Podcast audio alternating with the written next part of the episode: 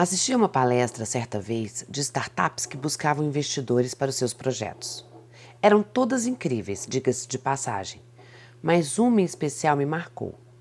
Um jovem homem começou dizendo que ele merecia o investimento porque, no ano anterior, havia quebrado sua empresa de 20 milhões de dólares e isso fazia alguém realmente qualificado para dirigir um negócio de sucesso. E para resumir, a empresa dele foi uma das que receberam o investimento. Agora, eu te pergunto: quantas vezes você teve a capacidade de valorizar alguém que fracassou e que está buscando uma nova oportunidade? Quantas vezes você realmente conseguiu olhar o erro, o seu erro, e transformá-lo em uma lição? Quantos porquês você já deixou de fazer por medo de se aprofundar nas suas próprias fraquezas. Hoje eu quero te propor um exercício que pode te auxiliar a ir além nessa sua jornada. Diferente de perguntas, eu quero que você analise conselhos. Mas antes de tudo, eu quero que você saiba que não é para sair pedindo conselhos por aí para a sua vida. Esse está longe de ser o propósito. Afinal, a vida é sua e é na sua realidade que você precisa se inserir.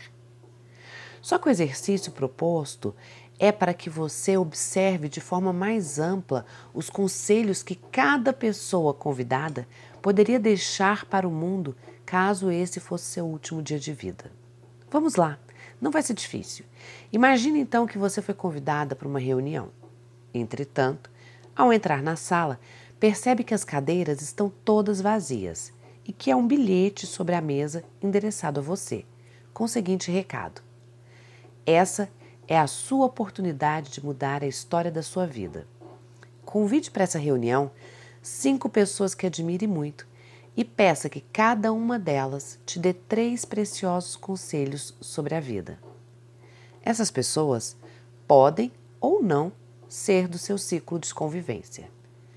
Se forem Formalize esse pedido enviando a elas uma mensagem com o seguinte texto: Eu te admiro sobremaneira e gostaria muito de saber a sua opinião sobre três coisas que a sua experiência de vida te permite citar como importantes para o desenvolvimento de um cidadão.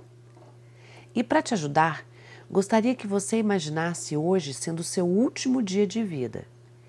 E imaginar também que esses três conselhos estariam sendo passados para alguém que está começando agora a sua jornada. Bom, pela minha experiência, sei que algumas pessoas terão dificuldades em te retornar, e isso é natural. Então, se puder, envie para mais de cinco. Me lembro que quando fiz esse exercício, meu pai foi o primeiro a responder, e as respostas dele não saem da minha cabeça. Não perca seu precioso tempo falando da vida de alguém. Ore por essa pessoa. Sempre estude, atualize, porque o mundo não para. E o último e o mais curioso, não adie.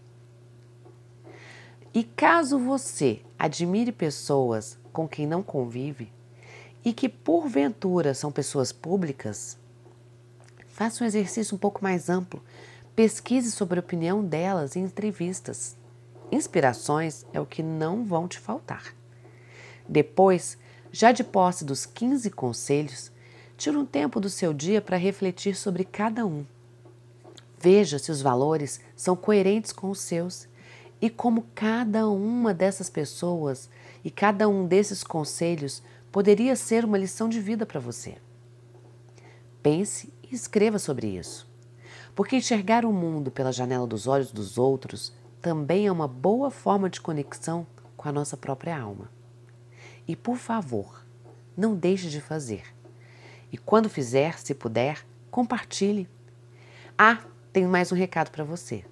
Não tenha medo de admirar pessoas comuns, porque a vida delas também pode ter lições extraordinárias.